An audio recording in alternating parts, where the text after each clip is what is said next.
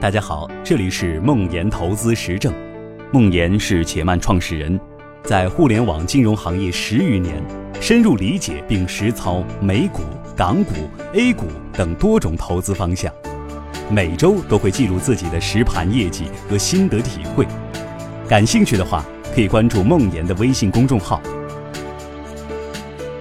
最近关于 ROE 的讨论又多了起来，似乎用 ROE 就可以选到好的企业。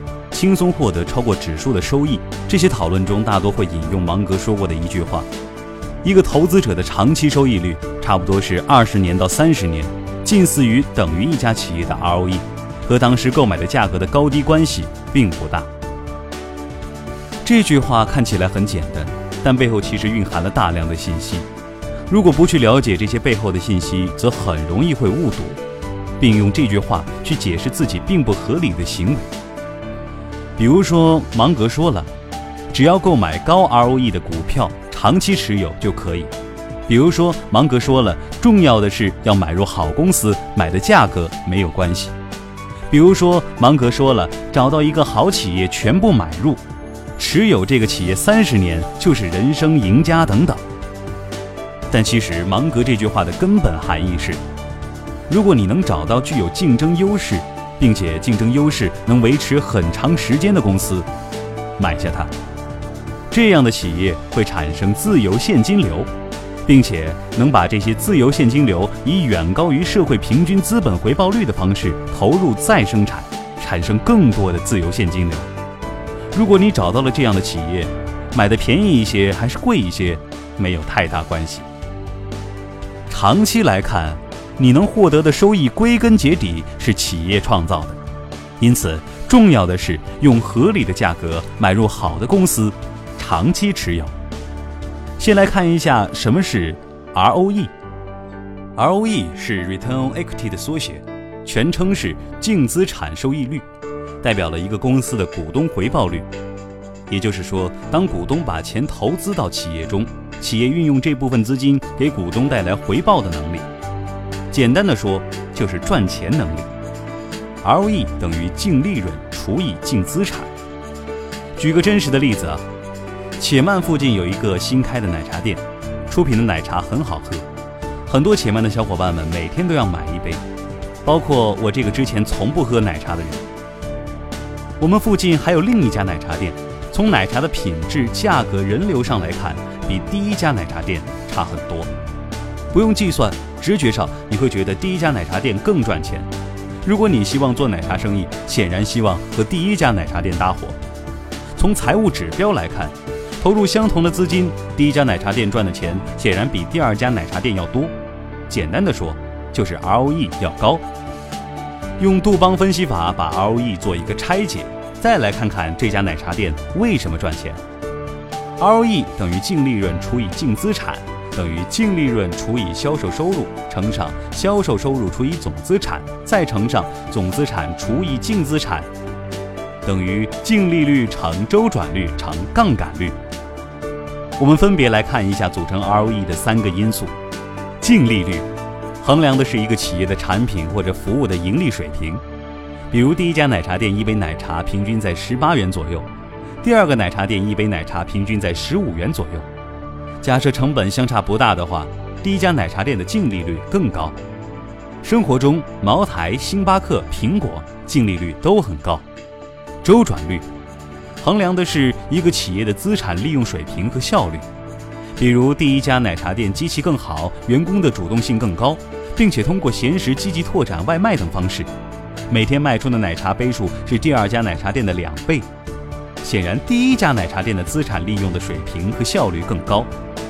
杠杆率衡量的是一个企业借助其他社会资源帮助自己的能力，比如第一家奶茶店的客户忠诚度很高，积极购买店家的预付卡，而第二家奶茶店推出的预付卡无人问津，这样第一家奶茶店就用远低于社会融资成本的方式从自己的客户手中募集了资金，可以用这些资金购置更好的机器，雇佣更多的人，开更多的店，更好的进行营销等等。一个好的企业通常会在这三个指标里面拥有一个或者两个指标显著高于同业，从而导致企业的 ROE 远高于其他行业。这样看起来很简单，只需要选择高 ROE 的企业就好了，小学数学就够了。可真的是这样吗？ROE 是一个财务指标，是一个结果。ROE 的背后是一个企业的竞争优势，是它的竞争对手做不到的事。如果只是盯着结果指标，很可能买入之后，企业的竞争优势不在，ROE 一路走低，这样的企业自然是不值得拥有的。拿两家奶茶店来举例，假设第一家奶茶店投入的资金是一百万，第一年赚了二十万净利润，ROE 为百分之二十。同样的投入，第二家奶茶店只能赚八万，ROE 为百分之八。百分之二十和百分之八的背后，代表的是第一家奶茶店巨大的竞争优势。第二家奶茶店也想每杯奶茶卖十八元，也想每天多卖出一倍，也想自己的客户都能购买预付卡，从而获得更多的资金用于发展，但他做不到。做不到，这简单的三个字背后的原因是什么？找到了这些东西，你才抓住了 ROE 背后的本质。为什么用户愿意为一杯奶茶多花三元钱？为什么同样一个小店每天卖出的奶茶相差那么多？为什么客户愿意承受风险，提前把钱充入预付卡？商业世界竞争激烈，竞争对手每天都在想着如何超越那些优秀的企业，赚更多的钱。所以，当你看到一个高 ROE 的企业时，你首先应该告诉自己，ROE 只是结果，是竞争优势表现在财务指标的表象。然后再问问自己。ROE 背后的竞争优势是什么？这些竞争优势能维持吗？容易被抄袭和颠覆吗？假设你找到了一个具有竞争优势的企业，你还需要知道不分红的情况下，这个 ROE 能维持多久？芒格说的那句话，其实巴菲特也说过类似的：选择常年 ROE 大于百分之二十，并且不需要额外资本投入进行内生性增长的好企业。他俩说的关键点是。企业可以把盈利赚的钱以同样的赚钱效率再投入到企业里面。同样的赚钱效率，看似简单的六个字，其实非常难。用户需求是不是足够多？企业的天花板是不是足够高？企业文化随着企业的变大会不会走样？这些都会限制一个企业的持续增长。如果企业没法把盈利以同样的赚钱效率投入到生产运营中，或者投入的效率低于社会平均的资本回报率，通常会选择分红，也就是把赚来的钱分给股东。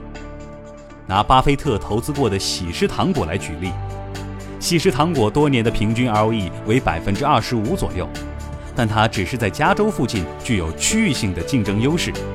它有限的几次迈出自己能力圈的尝试并不成功。并没有办法用同样的赚钱效率去将每年的盈利投入到生产中，因此喜事糖果会把大部分的盈利用来分红。但是请注意，第一，这些分出来的钱收益率只有股息率的水平，没有 ROE 的水平；第二，这些分出来的钱没法再参与公司的复利积累。还是拿奶茶店来举例，第一家奶茶店投入的资金是一百万。第一年赚了二十万，ROE 为百分之二十。这家奶茶店值两百万。假如你花了一百万，用两倍净资产的价格买了这家奶茶店的百分之五十的股份，经营过程中，店长发现自己的竞争优势只是在这个园区，他尝试在其他地方开了几家分店，效果都不好，要么每天都卖不了几杯，要么卖不了十八元。于是店长选择把全部盈利进行分红。你觉得你的收益率是多少？是企业的 ROE 吗？并不是，你获得的收益率并不是这个奶茶店的 ROE 百分之二十，而是股息率，也就是二十万乘百分之五十除以一百万等于百分之十。因此，芒格那句话背后的关键是企业是否能把盈利按照 ROE 投入再生产。从数学的角度，是复利的游戏可以持续多久？从商业的角度，是企业的赛道有多长，天花板有多高；从社会需求的角度，是这个需求究竟有多大。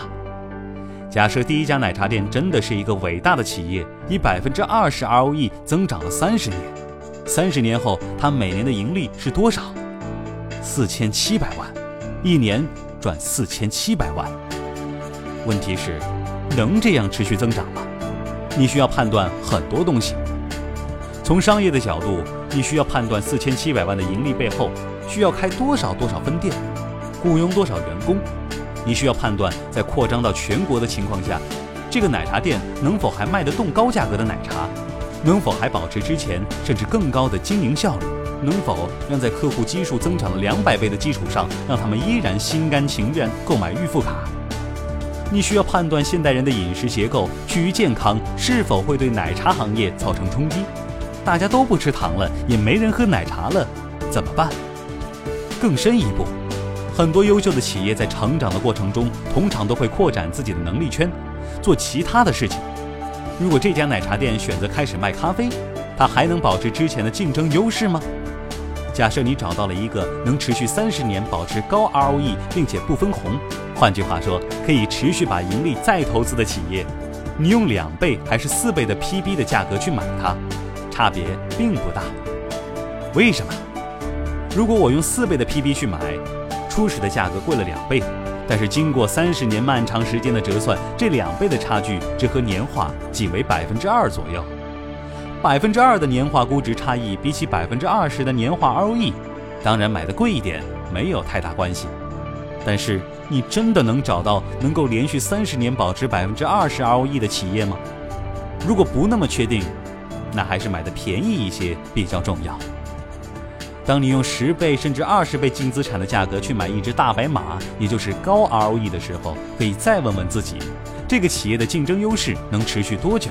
它的赛道有多长？它的企业文化能否支持这么久的高增长？假设你找到了一个能持续三十年保持高 ROE 增长的企业，并且它的价格并不贵，那是不是就可以全部买入了？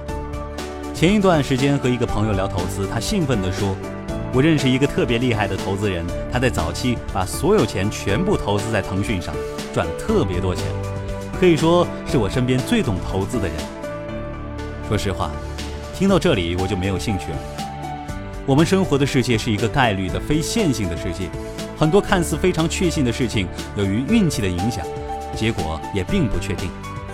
全部投资一个公司，说明缺乏基本的概率和统计学思维。站在十年前，你能确信微信的诞生？再来一次的话，腾讯依然能做到吗？在另一个平行世界里，也许小米凭借米聊成功的颠覆了 QQ。南田老师经常说，投资要经过未然历史的测试。长盈计划主理人易大也经常说，投资是对未来各种概率区间的一个综合下注，说的都是这个意思。芒格这句话说明了我们投资好企业的重要性，但并不是说你要把钱全部投资到一个企业身上。如果你十年前全部投资的不是腾讯，而是百度、搜狐或者人人网呢？最后想说的是，投资是一个进入门槛很低，但要做好需要的综合能力无限高的行业。你需要非常多的商业、投资、统计学等学科的知识，才有可能做好主动型投资。对绝大多数人来讲，把这些时间放到工作和生活上，努力积累本金，用指数基金获取市场平均的收益率，或许是更好的选择。